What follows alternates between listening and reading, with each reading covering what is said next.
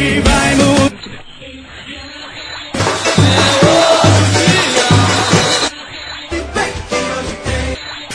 Hoje, hoje tem! Hoje tem Náutico e Brasil de Pelotas. Eu, Rafa Brasileiro, estou aqui com o meu amigo Lucas Fittipaldi. A gente vai falar da partida, mas uma um jogo que vai ser um dia bem especial. Véspera de feriado, ou seja, você que não for em Pernambuco, já que a partida é no horário, digamos, inconveniente até para um- uma véspera de feriado, partida 9h45 da noite, na quarta-feira.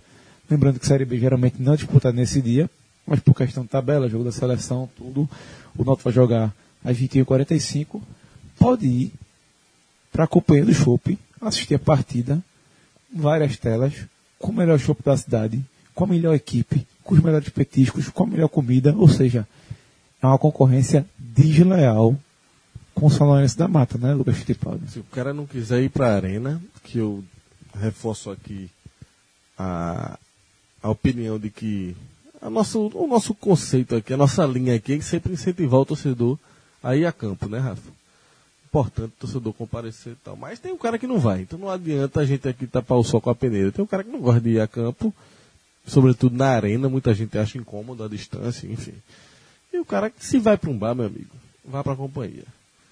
Porque, é como você falou, véspera de feriado ainda tem um, um molhinho a mais aí, né? Pra desfrutar lá. No outro dia o cara vai estar de boa, então vai tomar o melhor chopp da cidade. Vai comer aquela picanhazinha. Tudo que é petisco do bom e do melhor na brasa vai ter à disposição lá. Se o cara quiser também um, um, um camarão, um negocinho diferente, tem também. Então, filezinho com queijo, enfim. Ele vai ter lá uma Tem gama de, tudo, né, opções só querer. para desfrutar e ficar de olho lá no joguinho do Timba. Por sinal, Lucas Fittipaldi, sabe que hoje tem esse? É o número 45 já. É mesmo? Número 45. Número Em homenagem, né? bem especial esse podcast. Bom, Lucas, mas vamos falar da partida. Só lembrando você que não sabe ainda onde é a Companhia do Chopp, a Companhia do Chopp fica na Avenida Conselheira Guiar, número 2775, na Galeria Portos Cali. Então vá lá, aproveite e se divirta. Mas o Náutico, Lucas, que ainda está jogando na Arena Pernambuco, até quando a gente não sabe, recebe o Brasil de Pelotas, creio que numa das melhores fases na competição.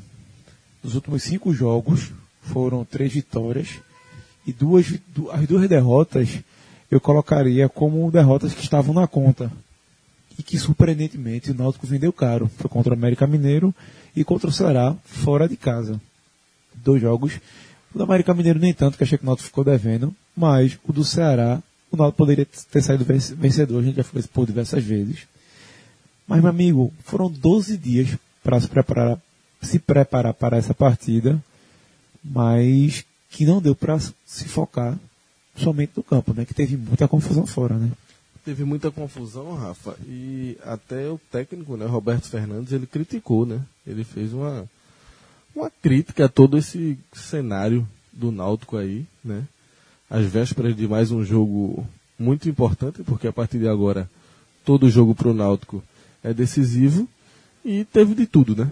Renúncia de presidente, novo presidente aí que assumiu, mas que só fica até o final do ano, né? O próximo presidente, que é o Edno, que assume na virada do ano, também já tem na sua influência direta também no clube. Então, na verdade, uma grande salada, né, Rafa? É, quando o Ivan Brondi decide renunciar ao cargo, né? Houve toda uma, uma ciranda aí. E aí Roberto criticou isso, né? Porque ele disse, pô, num dia tá uma diretoria aqui conversando com meus jogadores, passando uma mensagem, no outro, já é outro, são outras pessoas que chegam para conversar com a gente e, e- e com outra filosofia, com outro pensamento. Queira ou não queira, é, não é o momento ideal, né? Para deixar dúvidas, para os jogadores do Náutico, nesse momento, eles precisam de tranquilidade nos bastidores e foco 100%, né? sobretudo o foco 100% voltado para o campo. Né? E acabou dividindo as atenções nessas últimas semanas aí do campo, né? assuntos de campo, de Série B, com os bastidores, no caso, os bastidores eh, ganhando ainda muito mais evidência do que propriamente a situação da equipe, né? que segue sendo uma situação muito delicada, apesar da reação do Náutico, como você falou aí, Rafa, deu esse reporte. Um momento bom do Náutico. É até paradoxal a gente falar um momento bom, né? O time ainda afundado ali na zona do rebaixamento. São seis pontos, né, Rafa? Ainda para sair, seis ou sete, né? É, só checar aqui, mas, enfim, a distância ainda é considerável. Uma distância chata, que o pessoal fala, não, são dois jogos. Não são dois jogos só, meu amigo. Uma distância considerável. São, nesse momento, nesse momento, são oito pontos para ser mais exato, porque o Goiás está com 25, o tem 17. Ou seja, não são três vitórias, porque o, o Goiás e o Seguinte Santa Cruz vão parar todo mundo e vencer ao mesmo tempo. Oito pontos restando aí 16 rodadas. Isso. 16 rodadas, ou seja, é o funil cada vez mais afunilando, né? É, é muita coisa para tirar. Eu já fui. Eu lá atrás meio que praticamente decretei o rebaixamento do Náutico já faz um tempo, porque eu não esperava a reação até que o Náutico conseguiu. Né? É, a partir daquela vitória contra o Vila Nova, que é um time que segue firme no G4, e o Náutico conseguiu vencer fora de casa, um jogo que ninguém esperava. A verdade é que a partir dali, o Náutico ganhou um novo ânimo e pintou sim, acendeu uma fagulha aí de, de esperança, até porque na sequência o time respondeu, né? E, e iniciou, queira ou não, uma reação, né? Chegou a emplacar aí três vitórias, uma sequência de três vitórias em quatro jogos, e é inevitável que a sua torcida se anime, que, enfim, grupo de jogadores, treinador novo chegou. E Rafa é, vinha nesse embalo, foi jogar contra o Ceará, era um jogo que todo mundo sabia que era muito difícil, o Náutico saiu com a vitória, perdeu, mas como você já falou, e a gente já falou diversas vezes, perdeu de uma forma é, competitiva, o que é, não quebrou essa vibe positiva, apesar do resultado de derrota. Para mim, pelo menos, o mais importante foi que o resultado não não não deu um freio, né? Acho que a, a vibe segue boa, o momento do Náutico segue para cima, segue positivo, porque é diferente. Se tivesse chegado lá no Castelão, não foi nem no Castelão o jogo, né? Foi no foi no PV. Foi no PV. Se tivesse chegado lá e tomado uma sapatada, 4x0, 3x0, ou o time não tivesse jogado nada, ou o time tivesse demonstrado, tivesse andado em campo, tivesse sido um time apático, mas não foi o caso. O Náutico teve muitas chances, né? perdeu o pênalti, enfim, chegou até a jogar melhor do que o Ceará em diversos momentos. E, e eu acho que deixou uma. A sensação continuou para cima. Eu acho que a relação, essa relação do torcedor com o time neste momento é uma relação interessante. Uma relação que já foi totalmente dispersa nessa Série B, que já foi totalmente afastada, que o torcedor não queria nem saber do time mais naquele início lá, né? Tinha praticamente abandonado. O torcedor aos poucos veio voltando. E esse jogo agora contra o, o Brasil tem esse papel de ir estendendo, Rafa. Acho que o desafio do Náutico hoje, principal, é conseguir postergar né, conseguir estender esse momento de a gente ainda tem chance. Essa sensação, vamos lutar. Se for cair, que caia brigando, que caia é, da forma mais tardia possível. Né? Retardar isso ao máximo. Enquanto o Náutico puder continuar brigando, né, eu acho que o grande objetivo hoje é esse, não tenho dúvida que esse é o objetivo de Roberto. E aí a gente trazendo isso para uma questão mais prática, Aí a gente vai para aquela continha, né? O Náutico tem que ganhar X jogos e pode ter tem alguns jogos de descarte, né? Que esse jogo do Ceará estava dentro, né? Era um dos jogos que se sabia que era muito difícil, assim como o América Mineiro. Então, não foi coisa do outro mundo. Então, duas derrotas. Esse jogo contra o, o, Brasil é conta de luz, né? Então, pronto. Esse jogo contra o Brasil, que eu ia dizer agora, esse jogo contra o Brasil, você vindo para essa matemática mais prática, é um jogo que você tem a obrigação de vencer. Esse sim você tem, é um daqueles dos tantos que o Náutico ainda tem pela frente, com a obrigação de vencer. E se vencer, é como se o planejamento seguisse. Segue o planejamento. Que até agora, desde a chegada de Roberto Fernandes, vem dando certo. Então eu acho que a expectativa é essa. Acredito que vai ter um público razoável na arena. Estou com essa expectativa. sei lá, 4, 5 mil torcedores. É triste falar isso, né? É, É foda falar assim, mas a verdade hoje é que 5 mil pessoas na arena pro jogo do Náutico hoje é um público para ser comemorado, porque era um time que há pouco tempo coloca- era normal ver jogo do Náutico na arena com mil pessoas, 1.300 pessoas, 1.200 pessoas, né? Então você fala hoje 5 mil pessoas é um público cinco vezes maior, né? E já faz um barulho, já tem um, já mexe com o jogador ali. É diferente demais você jogar com mil pessoas no campo e 5 mil e 6 mil, né? Então, acho que o Náutico tem motivação, acho que o torcedor do Náutico, de certa forma, está motivado, e acho que isso é o mais importante nesse momento, para esse jogo. Ao contrário, por exemplo, só fazendo um paralelo rápido aqui do momento do Santa Cruz, que hoje, eh, apesar da situação melhor na tabela, é, é um momento bem pior, né? um momento bem mais turbulento até do que o do Náutico. É isso aí. E o Náutico, Lucas, além de ter tido essa, essa- esses problemas extracampo, o Náutico também vai ter problemas para escalar a equipe. É, o Timbu não deve contar com alguns jogadores, como por exemplo, Breno Calixto. Vai ser esperado até outro momento, mas é um desfalque importante, viu, Rafa? desfalque importantíssimo. Quem deve jogar na vaga dele é o Aslan. Que aí é que, aí é que você vê quando o desfalque. Se a perda de Breno já é um motivo para preocupar o torcedor, por tudo, porque tem sido um zagueiro seguro, é, muito pela postura dele também, que tem encarnado esse espírito de não se entregar. É o cara que mais simboliza, eu acho, esse espírito de não se entregar, de lutar até o fim, e isso acaba contagiando jogadores e até o próprio torcedor. E você ter um cara desse fora é sempre ruim. Mas isso se agrava quando você vê que o substituto dele é a né? Que até aqui é só sinônimo de dor de cabeça pro torcedor. Né? Não, é zagueiro assim muito muito abaixo do, do potencial que se esperava dele, né? E a grande dúvida do Roberto ele deixou bem claro que é entre Iago e Bruno Mota. A diferença é a seguinte, Iago é um cara que joga ali pelos lados, Veloz. veloz, ou seja, nessa formação ele volta pro 4-3-3. E o Bruno Mota é um cara que é uma coisa que Beto Campos já achava e que Roberto só confirma. Que o quê? Os dois jogam na mesma faixa do campo. Podem meio que se bater ali.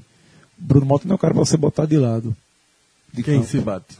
Bruno, Mota, com Giovanni. Giovani, Giovani, sim. perdão. Sim. E o Iago joga mais pelo lado, pode voltar para 4-3-3.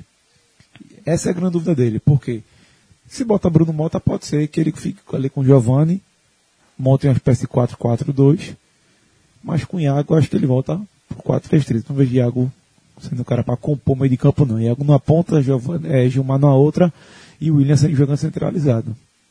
Contra o Ceará, existia a expectativa dele colocar os dois para jogarem juntos, né? Giovanni e o Bruno Mota. Acabou que o Bruno Mota ficou fora e ele jogou com o volante, né? O, o William Schuster, né? Justo, é isso. que foi até uma surpresa, né? Mas que ele não vai fazer isso. Certamente ele não vai fazer isso nesse jogo, porque é um jogo em casa. Certamente ele vai armar um time mais ofensivo. Então a dúvida fica aí entre o Bruno e o Iago mesmo.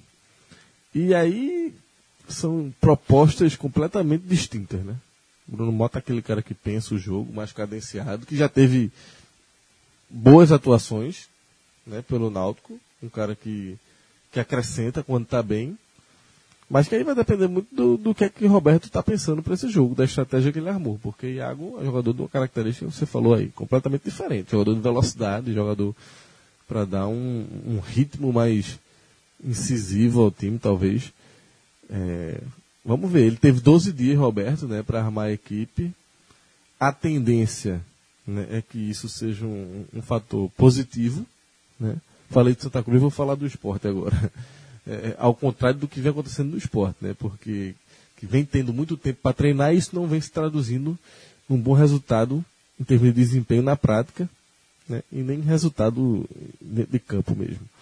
É, Espera-se que Roberto possa ter tirado proveito daí desse, desse, apesar dele ter feito essa crítica, a questão conturbada dos bastidores, mas quando chegar ali no campo, a, a coisa da bola mesmo, do trabalho do dia a dia, é, tem que esquecer o que é está acontecendo nos bastidores e focar no, no trabalho. E ele é que é um cara que é ainda recém-chegado, que estava precisando muito, né? Acho que cada período de, de, de tempo, assim, de dias que Roberto tem para treinar o time, para ele é é ouro, né? Com certeza. E eu acho que esse jogo vai servir para a gente ter um pouco também dessa, dessa medida, né, o quanto esse tempo aí que ele teve de quase duas semanas para trabalhar a equipe. é, vamos ver como é que isso vai se refletir na prática, né, dentro de campo.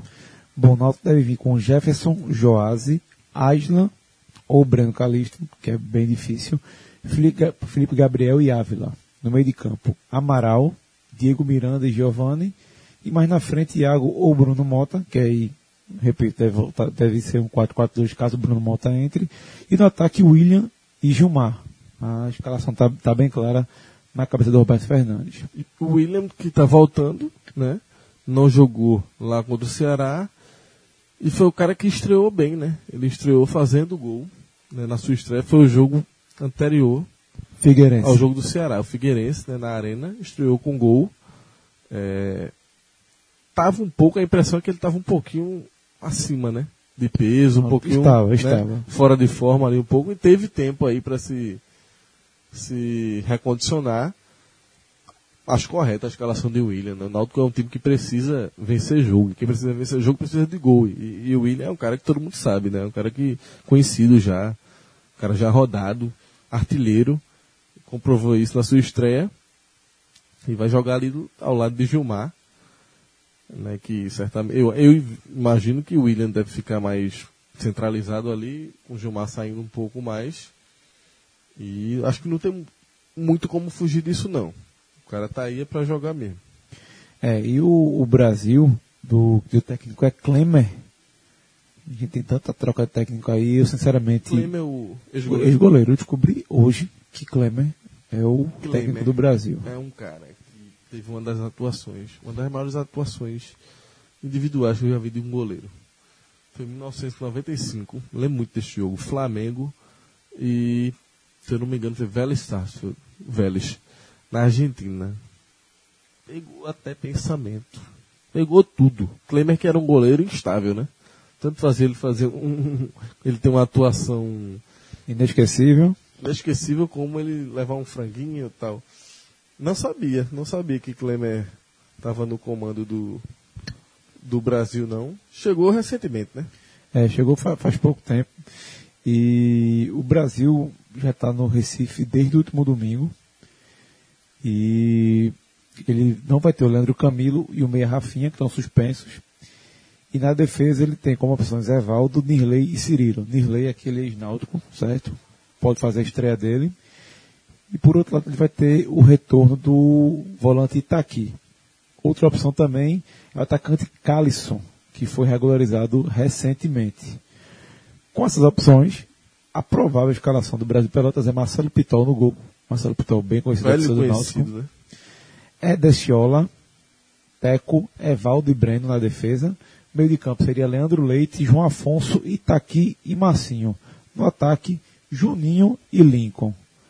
É, Lincoln passou por aqui também no futebol pernambucano, né? Jogou no esporte. é um centroavante bem forte. Forte. E Fazedor de gol. E não é aquele centroavante forte, paradão, não. Ele é um cara que, de certa forma, se mexe, tem força. Aquele jogador pesado, grandão, mas que dá trabalho ao zagueiro.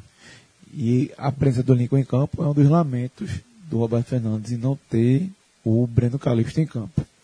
E o Brasil, Rafa, que tá ali numa, numa faixa de tabela, ali meio no limbo, né? A seis pontos da zona de rebaixamento e a sete pontos do G4, né? Acho que ninguém imagina o Brasil do Pelotas brigando pelo, pelo acesso, mas também ele que era até um, um certo candidato ao rebaixamento, meio que deu uma respirada aí, né? Décimo segundo lugar ali, É, do final de julho para cá, Lucas, o, o Brasil tem tido resultados assim expressivos. Ele que no começo ali de- do, do mês passado, mês retrasado já no caso, né? Perdeu pro Figueirense em casa, levou um goleado do Paraná. Aí, veja, ganhou do Paysandu, é uma gangorra. Ganhou do Paysandu em casa, é perto para ABC em Natal. Aí empata em casa com Boa, que sempre é um péssimo resultado. Aí depois vence o Criciúma fora de casa, vence o Guarani em casa, aí leva outra goleada de 4 a 1 dessa vez pro Londrina fora de casa. Aí ganha, e o último jogo ganhou do Goiás. Ou seja, É aquele. É gangorra. Eu acho que até total. a campanha toda do Brasil tem sido muito assim, né? Oscila demais e você fica meio sem saber muito o que esperar. Mas a verdade, sendo bem prático, é que se você for olhar também no papel, é um time que não tem nada demais assim. É um time que está longe de ser um, um adversário dos mais temidos e que acaba sendo um jogo é, bom para o Náutico. A verdade é essa. A verdade é que esse time tá na série B, e, na minha opinião, já é um grande favor. Ele, assim, ele não, não, não, pertence, não pertence à série B e tá conseguindo se manter. Mas Exatamente. 15 pontos ele tá garantido. Exato. Acho que a, a conta dele lá é essa, né? que assim, pro Náutico, assim, não sei qual é a pressão que o Brasil tem para esse jogo. O fato dele estar ali, de certa forma, numa zona confortável acima da zona de rebaixamento, e também um pouco distante do G4, fica ali na, naquela meiota, não sei até que ponto o Náutico pode tirar também um pouco de proveito disso, porque, assim, na prática, falando claramente, é um jogo muito mais decisivo para o Náutico do que para o Brasil. Agora, se isso vai interferir positivamente ou negativamente, se o Náutico pode também se atrapalhar com essa pressão e o fato de- do Brasil vir mais leve também pode tirar proveito disso, aí só quando a bola rolar mesmo é que a gente vai saber. É isso aí, Lucas. É isso aí, galera. Esse é o Hoje Tem. Hoje tem Náutico e Brasil de Pelotas. E hoje também tem Companhia do Chopp. A gente se vê no, no próximo Hoje Tem podcast H Menon. Um forte abraço, galera. Até a próxima. Tchau, tchau.